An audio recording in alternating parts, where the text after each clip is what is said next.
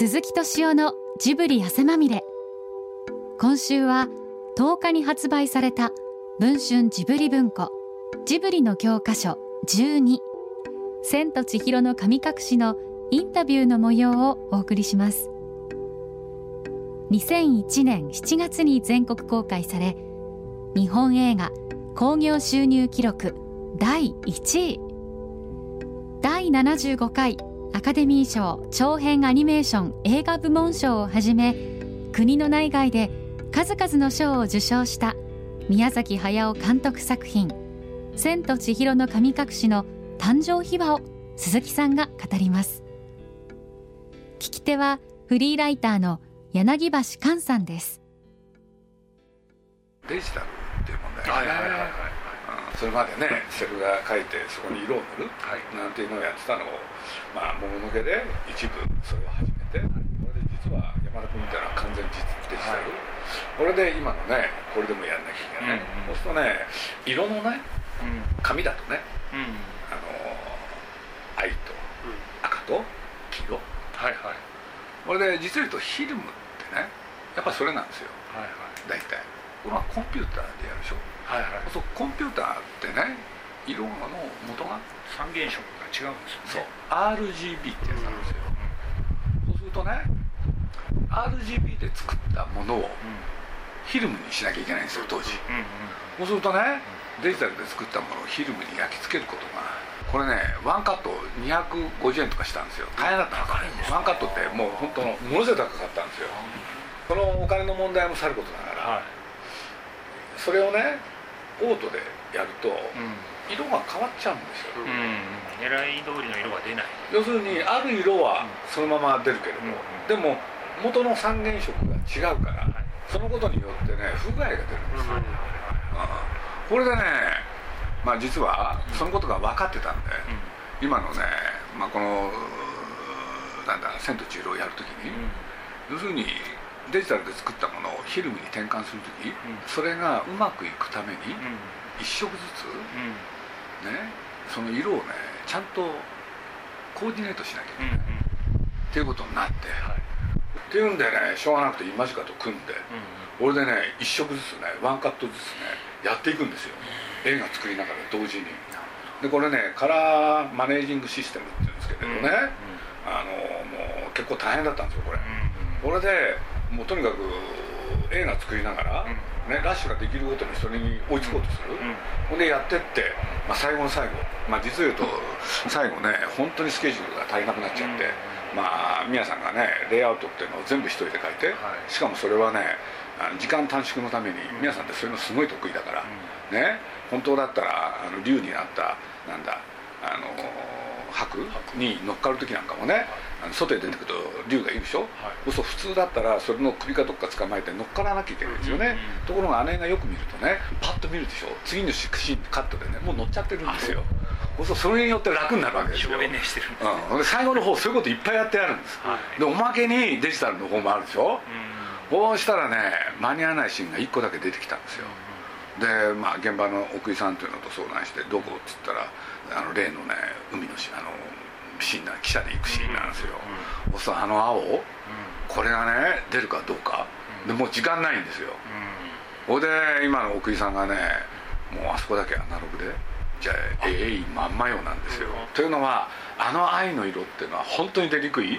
それはねもう関係者みんな分かってた。だけれどねやっぱりそういう幸運があの押し寄せたんですよねあれ。それはアナログの手法に戻したわけではなくて、えーとまあ、でもあそこだけアナログですよ。そういう賭けに出たんですね、うん、だってそれしかもう間に合わないから、うんうん、で別途ビデオにするとかそういう時にはねちゃんとデジタルの方でやってるんですけどね。でビデオの方はデジタルそのままだから、はいはい、ね、フィルムにするわけじゃないから、ああなるほどそういうことなんですよ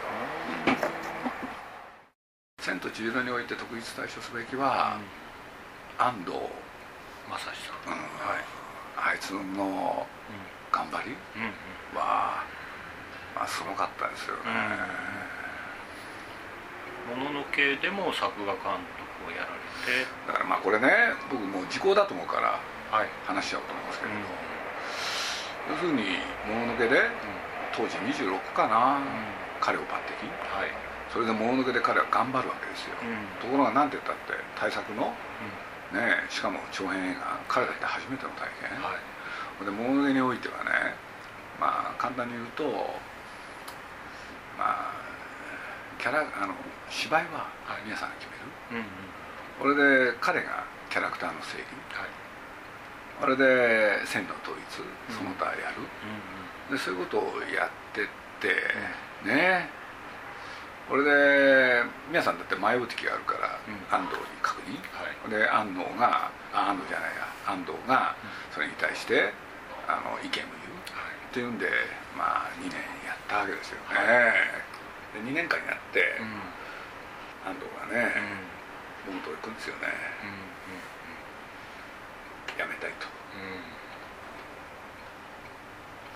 で辞めたい理由はねはい。疲れたじゃないんですよ。なるほど。やっぱり自分がはい。ねあのー思う？やっぱアニメーションと違う。うん。だから自分は他へ行ってん。自分の可能性を試したい。うん。でまあその頃ねまあ真ん中にその今の山田君が入ってるんですけれどまあ一種ねなんかつながってるところがあるはい。で彼が辞めたいっていうのはねそれはまあ山田君の途中だったって気がするんですけれど。で僕が引き止めるんですよね。はいでも彼としては納得しない？俺で彼とね密約を結ぶわけですよ。なるほど。はい。でそれは何かというとね芝居も全部やりますあ次の作品では。で「千と千尋」でしょ？うんうんでその密約をはい。鈴木さん保証してくれるからでしょ？うんでまあ僕としてはねそいつがいなかったらできない。はいこれでやるわけですよね。これ皆さん知らないんですよ。宮崎さんが知らずにそれをやらせるってことが可能なんですか？だから事件が起こるわけですよ。はい。さまざまなはいはいだから本当のこと全部喋っちゃいますね。あはい。なんて言ったって安野安藤若いでしょ、ん。で皆さんはなんて言ったって還暦ですから、はい。年取ってきたでしょ、はい。そうすると皆さんだって踏ん張って頑張る。うん。そうすると夜の12時までかけて、い。皆さんがねあらゆるカットを修正入れるわけですよ、うん。みんなの書いたやつを。うん。そうその修正をうん。安藤が全部やり直しちゃうんですよ。朝までかかって。うそうすると当然、もう最初のうちからすぐそれはあからさま。要するにラッシュになったらすぐ分かる。うんそうするとここで皆さんどうするかでしょ？そしたら皆さんも最初のうちはねそれは我慢しますよね。なるほど。だってここで一言言ったらどっか行っちゃうんだもん。それはなんとなく分かるわけですよ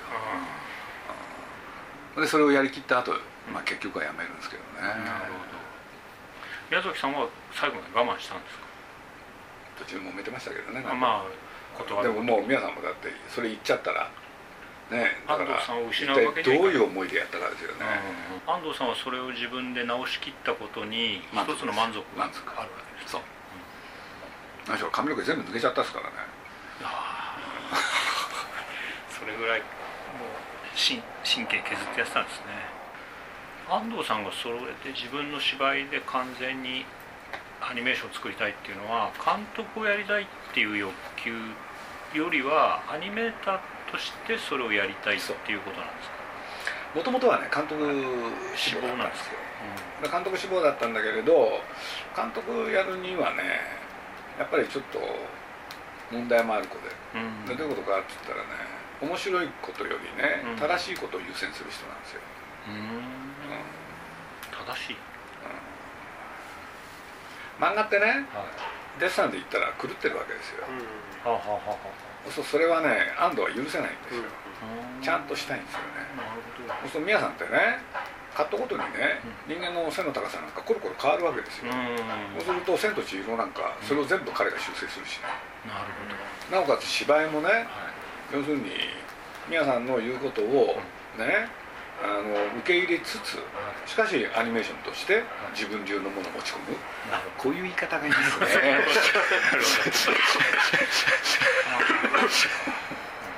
それは熾烈な戦いですよ。だから宮さんがね衰えを知ったのはこの時でしょうね。ああ自分の。ある意味では安藤さんの作ったものの方が良い部分が。だって自分に体力があり、力がみなぎってたら、はい。絶対許さなかったですよね。でもそれを認めざるを得なかった自分がいるんですよ。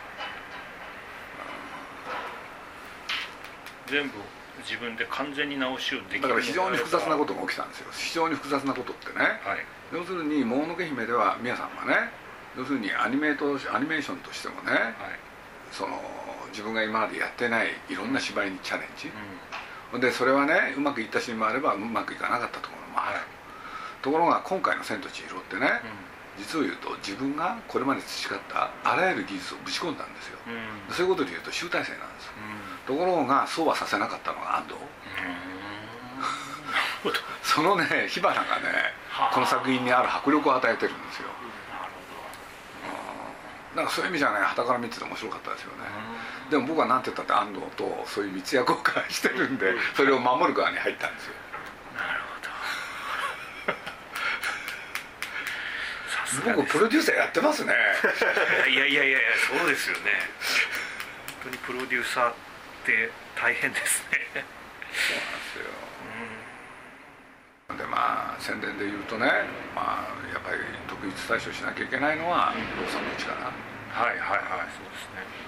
やっぱりいろんなね宣伝やるって言っても、いろんな蛇口があって、そうその時にまあナウシカだったら、やっぱりあの頃今振り返るとピアの力って大きかったなっていうのがあるし、でもその後テレビスポットっていうものにね、光が当たった、うん。うん。ほんでまあやってた時にねまあなかなかね新聞でやっても新聞雑誌テレビでやってってもなかなかそれが届かない時代がはい。ね来てて、はい。でそうした時にねまあいわゆるコンビニのね、うん。全国の全国展開するチェーン店が実は一つのねあの今のエリアになってた、うん。うん。だってまあ当時ね僕初めて知ったんですけれどなんて言ったってヒット曲はコンビニで生まれてたんですよね、コンビニのお店の中で流す歌がヒット曲、っていうね時代があったんですね、でそういう時に、まあ、ローソンの山崎さんという人が僕のところに現れて、はい。これでこの映画の宣伝を手伝わせてくれないかと、で僕はねコンビニって大嫌いだったんで、はいね、一緒にやりたくないと思ったんですけれど、この人がねくどい人でね。これでね変な話僕の方がね説得されちゃって、これでねやることになるんですけれど、うん。そこでねコンビニさんのね力ってのを思い知るんですよね、今若者にとってコンビニっていうのが一体何なのかっていうこと、でそこで流した情報は確実に若者に届いたですよね、山田さんとね映画が大好きで私が生まれて初めて映画に感動したのはってジョージ・ロイヒルのとかなんか言ってね。関係ない話いっぱいするんですよ、何なんだこのじいさんはと思って。で鈴木さんがコンビニをね嫌いなことはねいろんなところでお発言されてますから知ってますしかしどうしてもね私とね私にね手伝わさせてくださいって言いに来たんですよ。負けましたね僕は。その熱意に。でも結果としてはその山崎さんの、まあ大活躍によって、まあ、この方がね大ヒットのねまあ、日本記録を作るその大きな理由っていうのは実はそこにあった、でそれにね応えるべくね実は映画館映画の興行の世界も随分変わってきて、で何かって言ったらね「千と千尋」の時だけ、これささらっと喋っちゃいますけれどね、まあ、それまで映画館って言ったらみんなね一館一館単独でね映画館ってあったのがいわゆる、えーシネマコンプレックスシネコンっていうのがまあもののけの頃から始まったんですけれど「千と千尋」で一気に花開く、で、まああ、シネコンってね、まあ、大体7から8スクリーン。そうするとね自由競争やろうと、それ前のあの映画館ってねみんなね護送船団護送船団だったんですよ、そうするとこの映画はヒットしそうだからっつって、うん。映画館決めるとねうん何週間何日ね、映画館かけるって契約をしてねそのままやるんですよ、そうすると雑に言いますけれど、やる前から大体この映画の興行収入って分かってたんですよ、でそういうねいわゆる社会主義をやめようっていうのはこの時期なんですよ、それで「あの千と千尋」の時、まあねあのなんて言ったって自由競争ですか。ら、でヒットした途端、もういろんなシネコンがね、本当は1スクリーンだったのが、はい。234ってどんどん増えてったりする、ん。これで一気にお客さんがね増えるっていうね、で日本の映画界でねそういうことがそういうね映画館の自由競争起きたのはね実は「千と千尋」の時だけ、そうすると本来ね、まあ、洋画を含め、ね、当たりそうだった映画がねことごとくね「千と千尋」のヒットによってねダメになっちゃうんですよ、だからまあその後ね僕のところに聞こえてきた噂は、二度と「千と千尋」を出さない、のような作品を、でもっとね、あの映画はね映画人がみんなで協力してね、いろんなヒット作を出していこうじゃないかっていうふうに変わるんですよ、うん。まあそういう意味でも「千と千尋」については、まあ、実を言うと語らなきゃいけないことが本当はいっぱいあるんですよね。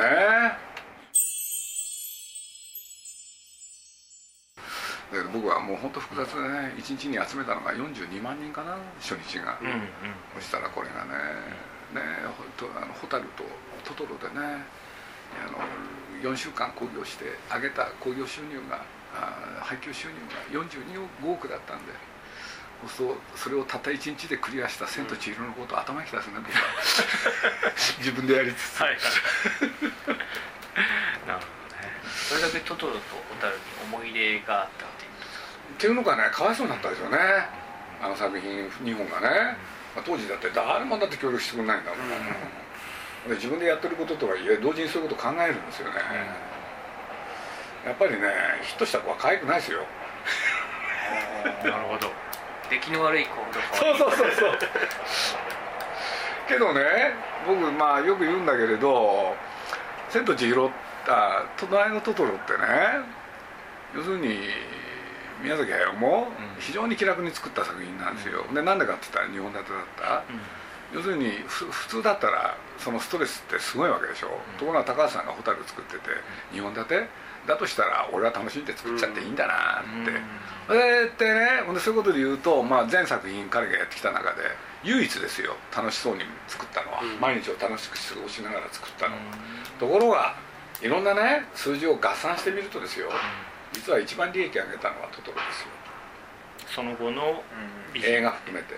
全て。含めるとキャラクターグッズなりなんなり。そう。です不思議ですよね、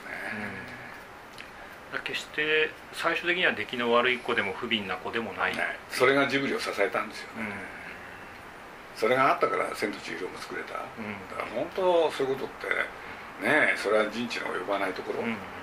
それは僕の感感想ですよね、まさかそんなこと起こると思ってないもん、映画興行としてはねもう本当にね目を覆うような数字だったわけだけれど、で誰も期待してなかったけれど、ねみんな見る目がなかったし、でもその頃はね作る方が一生懸命だったんで。うん。うんつい先だってもう僕はね宮崎駿と話したんですよ。はい。月曜日か。はい。もし次作るんなら僕は宣伝なんかやらないですからねって。何にも宣伝なんかしないでね。世の中へ出してみてどうなるか。そういう映画をやってみたい。なるそしたら宮崎駿がね「わ分かるよ」鈴木さんが今腰が悪いのはねそういうことやってきたせいだかすごい脅してますね。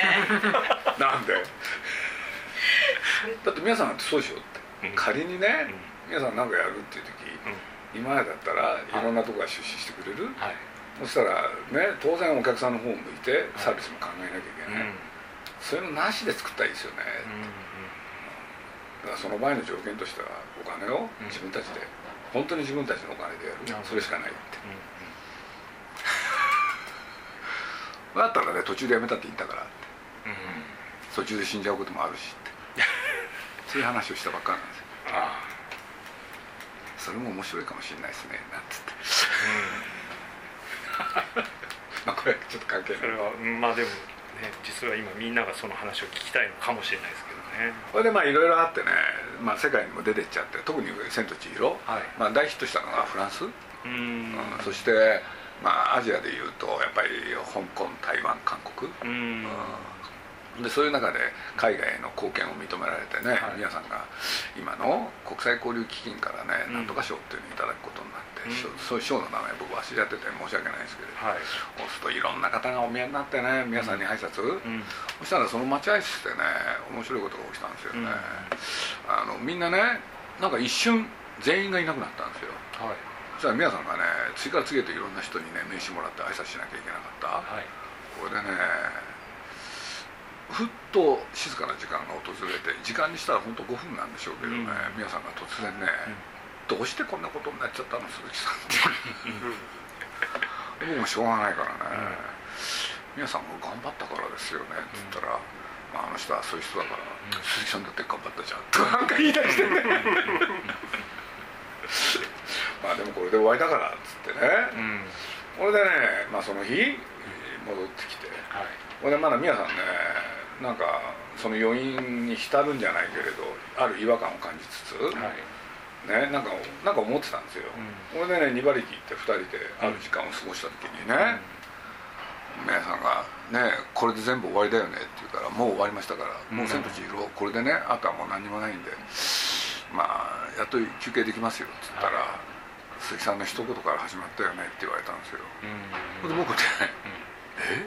僕の一言って何ですか?」って言ったら「何言ってんだよ鈴木さん覚えてないの?」って言われて「何のことですか?」って言ったら「キャバクラだよ」って言うからなるほど「え？キャバクラ?」って言って言われてもまだ僕分かんなくてね「はい。鈴木さん言ったじゃん」って「何がですか?」って。キャバクラにね働く女の子たちは本来人とのコミュニケーションなんて取れない子ばかり、うん。ところが仕事が求めるものがね会話だから、そこで一生懸命お客と喋ってるうちに元気になっていく。って言ったのは鈴木さんじゃん。って。言われてあそうか。と思ってねで皆さんって面白い人なんですよ。自分の功績をね自分で一人だけでね抱え込むのが苦手な人でね、少しでも分けたいんですよ人に。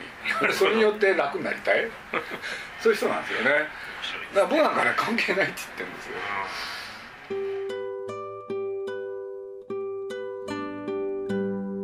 鈴木さんが語る「千と千尋の神隠し」誕生秘話いかがだったでしょうか?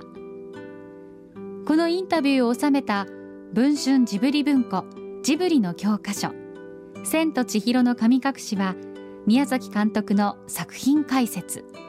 イメージボードをはじめ荒俣博さん菅三淳さん斉藤玉樹さんなどからの映画の読み解きなどさまざまな角度から改めて作品を楽しめる構成になっています。ぜひ一度手に取ってみてください。来週もお楽しみに。ジブリの中で言うとそれに次ぐのが「ハウル」と「もののけ姫」が大体200億にちょっと足らないぐらいですか、そのあまりの突出ぶりっていうのはやっぱりすごいと思うんですけどもそれは鈴木さんにとってもやっぱり「千と千尋」っていうのは突出した作品だと思ってらっしゃいますか？だからさっき言ったような事情でね、うん。そういう工業界の特殊な事情があったわけですよだからそれが続いてれば、うんあのハウルだって同じこと起きたんですよ。ああなるほそうなんですよ。実を言うとポニョだってそうなんですよ、うん。ポニョなんかすごかったですよ。8月だけの成績でやったらねあのーかあのーなんだ千尋と同じような数字なんですよ、どいやなるほど、うん、そうなんですよ。だけどまあなんて言ったらいいかな。そんな記録を作ったってしょうがないし、やっぱり「千と千尋」にはじゃあその当時の状況も味方してくれたとまあ、そういう幸運があったってことですよね、だから僕ね原因と結果をすぐ考えちゃう方だから、ちゃんとねそうそうなった理由っておのずとあったんでだからそういうことで言うとコメントとしては面白くないですよね。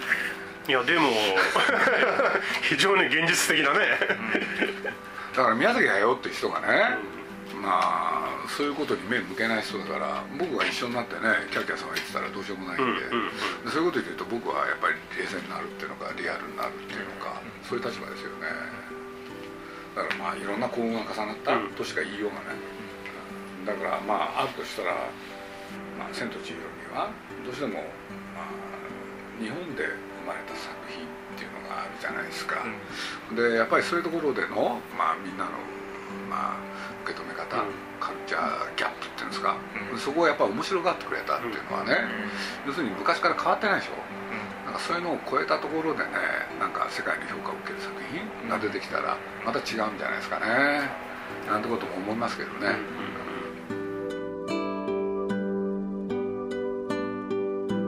鈴木敏夫のジブリ汗まみれ。この番組はウォルト・ディズニー・スタジオ・ジャパンソンアサヒ飲料。日清製粉グループ。au ブルボンの提供でお送りしました。